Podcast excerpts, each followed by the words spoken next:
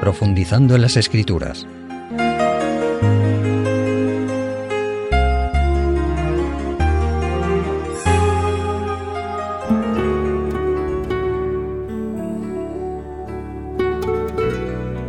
Estimados amigos, hoy reflexionaremos sobre la dura experiencia de Job.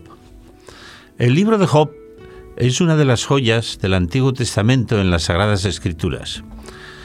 Aunque no hay un acuerdo total entre los comentaristas bíblicos sobre su autor, hemos de indicar que la antigua tradición judía, aunque tampoco tuvo unanimidad, atribuyó el libro de Job al profeta Moisés. En el Talmud babilónico leemos, Moisés escribió su propio libro y los pasajes referentes a Balaam y Job. Recordemos que el profeta Moisés vivió 40 años en Madián y Job pudo haber sido un contemporáneo de Moisés o haber vivido anteriormente en la tierra de Madián, a donde huyó el profeta de Dios desde Egipto. Moisés en Madián, como nos dicen las escrituras, rehizo su vida, se casó con Séfora, hija de Jetro o Raguel, sacerdote de Madián, y fue pastor de los rebaños de su suegro. Podemos pues afirmar que el libro de Job es probablemente el más antiguo de las Sagradas Escrituras del Antiguo Testamento, y como no hace referencia alguna al éxodo o salida de Israel de Egipto, puede ser anterior a este importante acontecimiento del antiguo Israel. La historia se desarrolla en el desierto de Arabia y nos confirma que había adoradores del Dios creador de Yahvé fuera de Israel, Jetro Raguel, como hemos dicho, y su familia, con quienes emparentó Moisés, y Job, que será el personaje del que vamos a hablar hoy.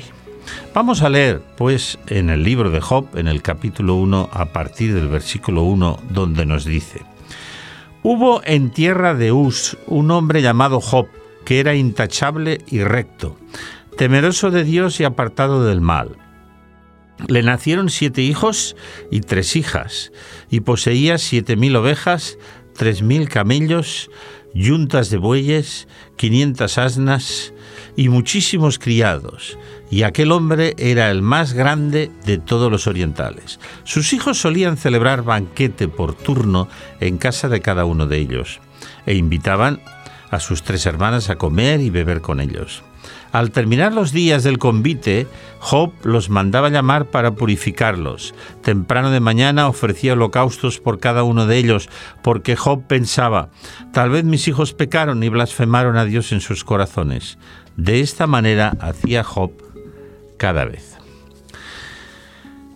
No es fácil situar la tierra de Uz o Uz, donde vivió Job, en el mapa, aunque se cree que estuvo en la zona de, Edom.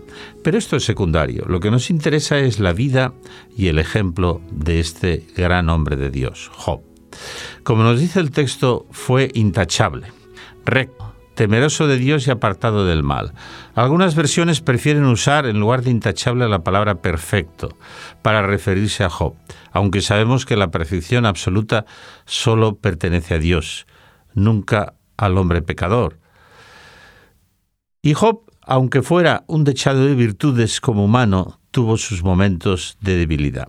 Digamos, no obstante, que perfecto en la Biblia, cuando se aplica al hombre, significa maduro, equilibrado, que ha alcanzado el mejor nivel moral y espiritual al que puede llegar el ser humano. En suma, Job era un ejemplo para sus conciudadanos. Como hemos leído, era justo y recto, fiel a los principios morales de la ley de Dios y por lo tanto vivía apartado del mal, como nos dice el texto. Job era pues un verdadero creyente, un hijo de Dios, un ejemplo para los hombres de su tiempo, como referíamos. Además era un hombre rico, pero generoso con los necesitados. El versículo 3 nos dice que era el más grande de todos los orientales. Job, como hemos leído en el versículo 5, era un buen padre de familia, que velaba por la buena conducta de sus hijos y oraba e intercedía delante de Dios por ellos para que no pecaran. Un ejemplo, sin duda, para los padres creyentes de nuestro tiempo y para todos los padres en general, pues tenemos una responsabilidad ante Dios, como lo indica el profeta Jeremías cuando pregunta, ¿dónde está el rebaño que te fue confiado, la grey de tu gloria? La historia de Job no es ni una leyenda ni una ficción. El texto bíblico que hemos leído lo dice taxativamente. Hubo, existió, dicen otras versiones, un hombre llamado Job, que era intachable, etcétera, etcétera, y vivía en tierra de Us. Job era un hombre de fe inquebrantable en Dios, ya que en medio de la tragedia nunca atribuyó a Dios la culpa de sus desgracias como tantos hacen hoy. A partir del versículo 6 del capítulo 1 de Job, aparece Satanás, el tentador de la raza humana, el que se rebeló contra Dios en el cielo, el que fuera el ángel más perfecto creado por Dios, pero que cediendo a su afán de poder quiso ser como Dios. El tema del origen del mal es muy importante y profundo, y el tiempo no nos permite desarrollarlo, aunque en los cursos bíblicos de la voz de la esperanza, que os invito a seguir, tenéis a vuestra disposición, entre otros, este importante tema, imprescindible para la comprensión del dolor y el sufrimiento humanos, consecuencia de la desobediencia y el pecado de las criaturas. Job, como consecuencia de la acción de Satanás en su vida y en la de su familia, pierde a sus hijos, sus ganados y también pierde su salud. Leamos en el capítulo 1 a partir del versículo 8. El Señor dijo a Satanás, ¿Has visto a mi siervo Job? No hay otro como él en la tierra, hombre intachable y recto, temeroso de Dios y apartado del mal. Satanás respondió, ¿Teme Job a Dios de balde? ¿No le acercaste a él y a su familia y a todo lo que tiene? Has bendecido el trabajo de sus manos, y por eso su hacienda ha crecido sobre la tierra. Pero extiende tu mano, toda, toca todo lo que tiene, y verás si no te blasfema en tu rostro. El Señor dijo a Satanás, Todo lo que tiene está en tu mano, pero no pongas ni un dedo sobre él. Y Satanás salió de la presencia del Señor. No es Dios quien envió la tragedia a la vida de Job, ni a la vida de nadie, sino Satanás, ya que desde el momento en que el diablo comenzó a actuar en Job y los suyos, las tragedias se sucedieron una tras otra. Aquí habría que recordar el conocido texto de Romanos 8:28, que nos dice, sabemos que todas las cosas obran para el bien de los que aman a Dios. Y el relato final de la vida de Job así nos lo demuestra y luego lo veremos. Es no obstante, mis amigos, aleccionadora y ejemplar, la respuesta de Job a tanta tragedia, como lo indica en el capítulo 1 que estamos leyendo y en los versículos 21 y 22, donde Job declara así, Desnudo salí del seno de mi madre y desnudo me iré. El Señor dio y el Señor quitó. Bendito sea su nombre. A pesar de todo, Job no pecó, ni culpó a Dios de ningún mal. Sin duda, un maravilloso ejemplo para nosotros hombres de hoy, donde en la humanidad hay tantos dados a culpar a Dios de lo malo que nos sucede, pues no era Dios quien le había quitado a Job todo lo que perdió, como hemos visto, sino Satanás. Dios permitió la acción del maligno, sabiendo que la tragedia momentánea de Job se transformaría en un beneficio o bendición espiritual para él más adelante en su vida. Satanás, como nos dice este primer capítulo de Job, esperaba que este gran creyente blasfemara el nombre de Dios cuando lo perdiera todo, sea, culpar a Dios. Y dio a entender que Job era un farsante, que creía y confiaba en Dios mientras le iba bien, pero afortunadamente se demostró que no era así. La confianza de Job en Dios fue sometida a prueba duramente y su fe salió victoriosa. Leamos ahora en el capítulo 2 de Job a partir del versículo 7. Dice, entonces salió Satanás de la presencia del Señor e hirió a Job de una maligna llaga desde la planta del pie hasta la coronilla de su cabeza. Y Job se sentó sobre la ceniza de la basura y tomaba una teja para rascarse con ella. Entonces su esposa le dijo, ¿Aún mantienes tu integridad? Maldice a Dios y muérete. Él replicó, has hablado como suele hablar una fatua cualquiera. Recibimos el bien de Dios y no recibiremos el mal. En todo esto no pecó Job, ni aun con sus labios. Sí, mis amigos, estamos diciendo que la actitud de Job fue realmente un ejemplo para nosotros. Perder los bienes, los hijos y finalmente perder la salud y verse al borde de la muerte es algo terrible y en este momento él mantuvo su integridad, su fe. Hemos visto que tristemente para agravar la situación, tampoco la esposa de Job estuvo a la altura de las circunstancias y sin duda afectada por la terrible tragedia familiar y la pérdida de sus hijos, le dijo a Job algo así como ¿Qué beneficio te trae ser virtuoso y confiar en Dios si lo estamos perdiendo todo? Maldice a Dios, o sea, cúlpale de lo que te sucede y espera a ver qué pasa, o sea, muérete. La respuesta de Job que hemos leído es impresionante. Si fuimos ricos, diríamos hoy, y vivimos prósperamente, tuvimos hijos y no nos faltó nada, y creímos en Dios, ¿por qué vamos a dejar de creer ahora que lo hemos perdido? O sea, hemos de recibir todos los beneficios que Dios nos da y luego quejarnos cuando permite la aflicción en nuestra vida. Sí, la indicación de la mujer de Job era una muestra de su debilidad espiritual, quizá de su inmadurez como creyente, aunque era lógica desde el punto de vista humano, de una madre deshecha por el dolor de la pérdida de sus hijos, de sus bienes y además la salud de su esposo. Estimado amigo, ¿cómo actuamos nosotros cuando viene la prueba, la tragedia y el dolor a nuestra vida y a nuestra familia? ¿Culpamos a Dios? Nos parece una insensatez seguir creyendo en Dios y atacamos a las personas de fe que, como Job, siguen confiando en Él, sabiendo que Dios es amor y es justo. El relato bíblico de Job, que podéis leer tranquilamente en vuestra casa y que os recomiendo, demuestra que Job ignoraba lo que estaba sucediendo. Dios quería demostrar ante el universo y ante Satanás que Job era un verdadero creyente un ejemplo de fe verdadera y que ante la tragedia injusta enviada por el tentador, seguía firme en su confianza en Dios, como lo expresó en la frase que hallamos en el capítulo 13 y versículo 15 de su libro, donde dice, aunque Dios me mate en el. Una vez más recordemos que este era el concepto que Job tenía, sin duda equivocado. Dios no deseaba matarlo, sino todo lo contrario, pero es encomiable su fe y confianza en el Señor, que significa no entiendo lo que me pasa ni por qué Dios lo permite, pero a pesar de todo seguiré creyendo y confiando en Él. Vamos a leer ahora en el capítulo 19 del libro de Job y en los versículos del 25 al 27, donde hallamos una de las perlas más maravillosas expresadas por Job que demuestran su admirable fe en Dios. Dice así, yo sé que mi Redentor vive y que al fin se levantará sobre la tierra, y después, revestido de mi piel, estando en mi cuerpo, veré a Dios. Yo mismo lo veré. Mis propios ojos y no de otro lo verán. ¿Cómo lo anhela mi corazón? Dentro de mí, dice esta versión que yo tengo.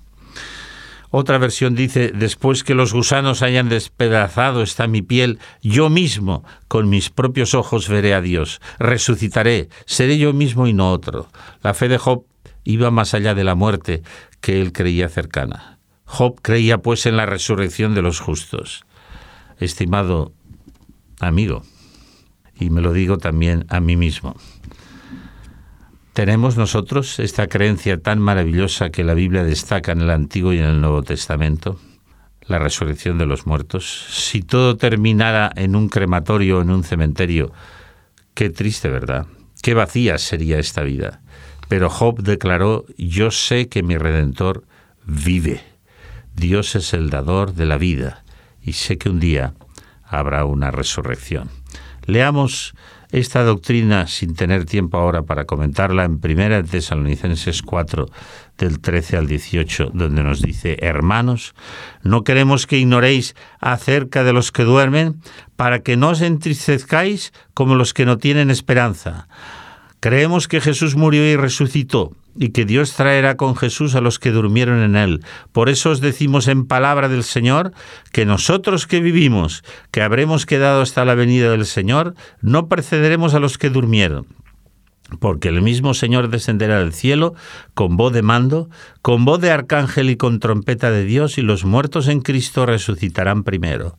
Luego nosotros los que estemos vivos, los que hayamos quedado, seremos arrebatados junto con ellos en las nubes a recibir al Señor en el aire, y así estaremos siempre con el Señor. Por tanto, alentaos unos a otros con estas palabras. Qué gran esperanza, mis queridos amigos, para el creyente. Así como Jesús resucitó, todos los verdaderos creyentes en Cristo como su Salvador personal resucitarán con un cuerpo glorioso. Eso lo creía Job. ¿Lo creemos nosotros? Hagamos una pausa y ya pondremos final a la historia de Job. Conoce nuestros interesantes cursos en www.ofrececursos.org y solicita los que más te interesen de forma totalmente gratuita y sin ningún compromiso. Recuerda www.ofrececursos.org.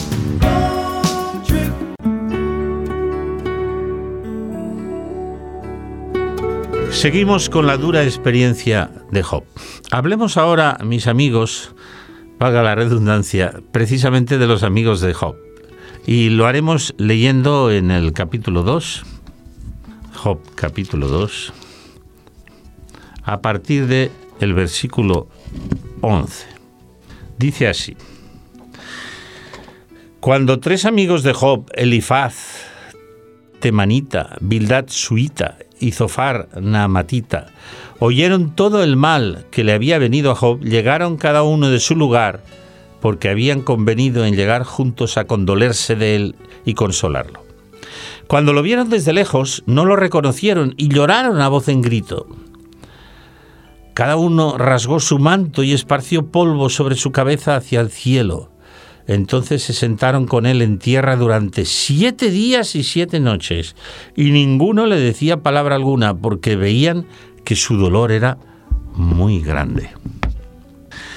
La primera intención de estos amigos de Job fue muy buena. Enterados de su tragedia y de su enfermedad, fueron a condolerse y a consolarlo. Job estaba tan desfigurado por su enfermedad que no le conocieron y no solo lloraron, sino que rasgaron sus vestidos y esparcieron cenizas sobre su cabeza, como sabéis, una costumbre oriental para expresar el dolor.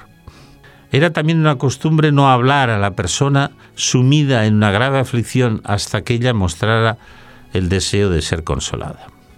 En el capítulo 3 hallamos que Job maldice el día de su nacimiento, expresando el dolor intenso de su gran tragedia. Job, hombre de fe y paciencia, era humano, y por eso dice, perezca el día en que yo nací y la noche en que se dijo, un varón es concebido. En el capítulo 4, Elifaz, uno de los amigos de Job, comienza a hablar como respuesta a las quejas de Job. Vamos a buscar el capítulo 4 y vamos a leer a partir del versículo 3. Veamos lo que dice. Tú enseñabas a muchos y fortalecías las manos débiles. Al que tropezaba, enderezaban tus palabras y esforzaban las rodillas que decaían. Y ahora que el mal te ha venido a ti, te desalientas. Cuando ha llegado hasta ti, te turbas. ¿Es esta tu reverencia a Dios, tu confianza, tu esperanza y la integridad de tu camino? Recapacita. ¿Qué inocente se ha perdido? ¿Dónde los rectos fueron destruidos? Los que harán iniquidad y siembran injuria la ciegan. Perecen por el aliento de Dios, por su enojo son consumidos. El león puede bramar y rugir y sin embargo los dientes se le quiebran. Bueno, aquí encontramos la filosofía de Elifaz, que era que si Job había hecho tanto bien a sus semejantes, tenía que irle bien en la vida. Si ahora le acechaba la tragedia, era que no era tan perfecto como se decía. Por eso le dice, recapacita, qué inocente se ha perdido. ¿Y en dónde han sido destruidos los justos? Los que harán iniquidad la ciegan y Dios los destruye.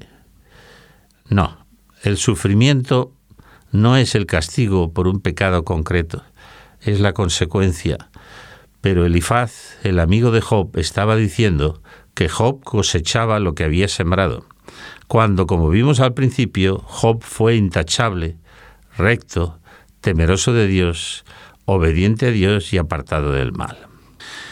Si leemos en el capítulo 11 de Job, en el versículo 6, segunda parte, ahí habla otro de los amigos de Job llamado Zofar. Y veamos lo que dice.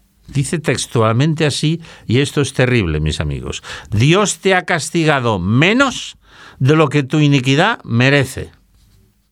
Horroroso, ¿verdad? ¿Os atreveríais a decirle esto a un amigo? ¿O hasta a un desconocido?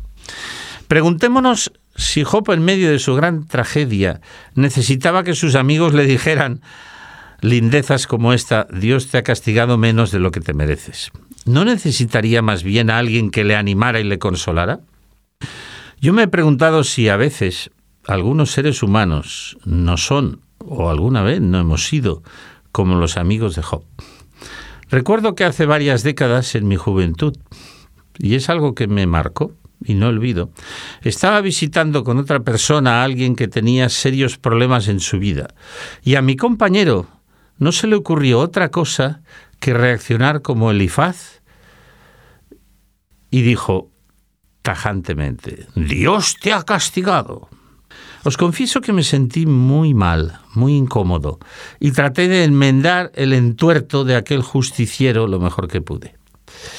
La Biblia nos dice que Dios es amor y no quiere la muerte del impío, sino que viva. Dios es justo, pero no justiciero. Dios es perdonador, misericordioso y clemente, tardo para la ira, grande en misericordia y bondad, y añade que Dios no nos paga conforme a nuestras iniquidades. No seamos, ninguno de nosotros, justicieros, como dice las Sagradas Escrituras. No juzguéis, para que no seáis juzgados. Si alguna vez visitamos a algún enfermo, démosle ánimo, oremos por él y pidamos a Dios que le ayude a superar su circunstancia, sea de salud o cualquier otra. Mis amigos, ya al final del libro, vemos que Job reconoce que sus expresiones dirigidas a Dios han sido duras a veces y se arrepiente sinceramente de su actitud hacia Dios. Lo vemos, lo encontramos en el capítulo 42, el último ya del libro de Job, en los versículos del 1 al 6 que vamos a leer. Entonces Job, respondiendo al Señor, dijo, Reconozco que todo lo puedes y que ningún plan tuyo puede ser frustrado. Tú preguntaste, ¿quién es ese que oscurece el consejo sin ciencia? Es verdad, yo hablé de lo que no entendía, cosas tan maravillosas que no las pude comprender. Tú dijiste, yo te preguntaré y tú me responderás. Señor, de oídas te había conocido, pero ahora mis ojos te ven. Por eso me aborrezco y me arrepiento en polvo y en ceniza. La dura prueba a la que fue sometido Job produjo su fruto. Antes el conocimiento que Job tenía de Dios, él lo define diciendo, de oídas te había oído. ¿Qué conocimiento tengo yo de Dios? Reflexión. Pero añade, ahora mis ojos te ven. Ahora Job conoce a Dios plenamente porque ha comprobado que el Señor no le ha abandonado en medio de su dura prueba. Dios no le explicó por qué sufría, pero le liberó de su sufrimiento. ¿Cómo conozco yo a Dios? ¿Cómo conocemos a Dios? ¿De oídas? o tenemos una verdadera relación con Él a través de la oración y las sagradas escrituras. Mis amigos oyentes, este es un asunto muy serio para nuestra reflexión y que demuestra, como decíamos al principio, que a los que a Dios aman, todas las cosas les ayudan a bien. Aquella dura prueba fue espiritualmente muy beneficiosa en la vida de Job. Y ya en este mismo último capítulo vamos a seguir leyendo a partir del versículo 10, donde dice, y cuando Job hubo orado por sus amigos, el Señor quitó su aflicción. Después duplicó todo lo que había sido de Job. Vinieron a él todos sus hermanos y hermanas y los que antes lo habían conocido, y comieron con él en su casa, se condolieron con él y lo consolaron de todo aquel mal que Dios había permitido sobre él, y cada uno le dio una moneda de plata y un anillo de oro. Y el Señor bendijo el postrer estado de Job más que su principio. Llegó a tener ovejas catorce mil, camellos seis mil, yuntas de bollos mil y mil asnas, y tuvo siete hijos y tres hijas. Llamó a la primera Yeminá, que significa paloma, a la segunda Cesía canela y a la tercera Keren Hapuk, que significa pomo de cosmético. Y en toda la tierra no se hallaron mujeres tan hermosas como las hijas de Job. Y su padre les dio herencia entre sus hermanos. Después de todo esto, Job vivió 140 años y vio a sus hijos y a los hijos de ellos hasta la cuarta generación. Y Job murió anciano y colmado de días. Mis amigos, este final es impresionante. Demuestra en principio que Dios es amor y es justo. Dios devolvió a Job mucho más de lo que había tenido. Pero para mí lo impresionante es que en esta situación Job fue capaz de orar e interceder delante de Dios por aquellos amigos que tan mal le habían tratado. Y fue precisamente entonces, cuando él oraba por aquellos amigos, cuando Dios quitó su aflicción y bendijo ampliamente su vida y a su familia, y volvió a tener, como hemos visto, por lo menos tanto como tenía. ¿Seríamos nosotros capaces de orar por alguien que nos diga que Dios nos ha castigado menos de lo que merecemos? Ahí estuvo la grandeza de Job. Yo no justifico, pero entiendo que en algunos momentos Job maldijera el día que fue engendrado, porque realmente fue terrible lo que tuvo que soportar. Sí, a veces podemos ser duros con Dios, porque solo vemos lo que está delante de nuestros ojos, pero Dios ve más allá. Recordemos siempre que Dios es amor y es justicia, y que lo que permite en nuestra vida es siempre lo mejor para nosotros. Si conociéramos el fin desde el principio, aceptaríamos que lo que Dios permite es lo mejor.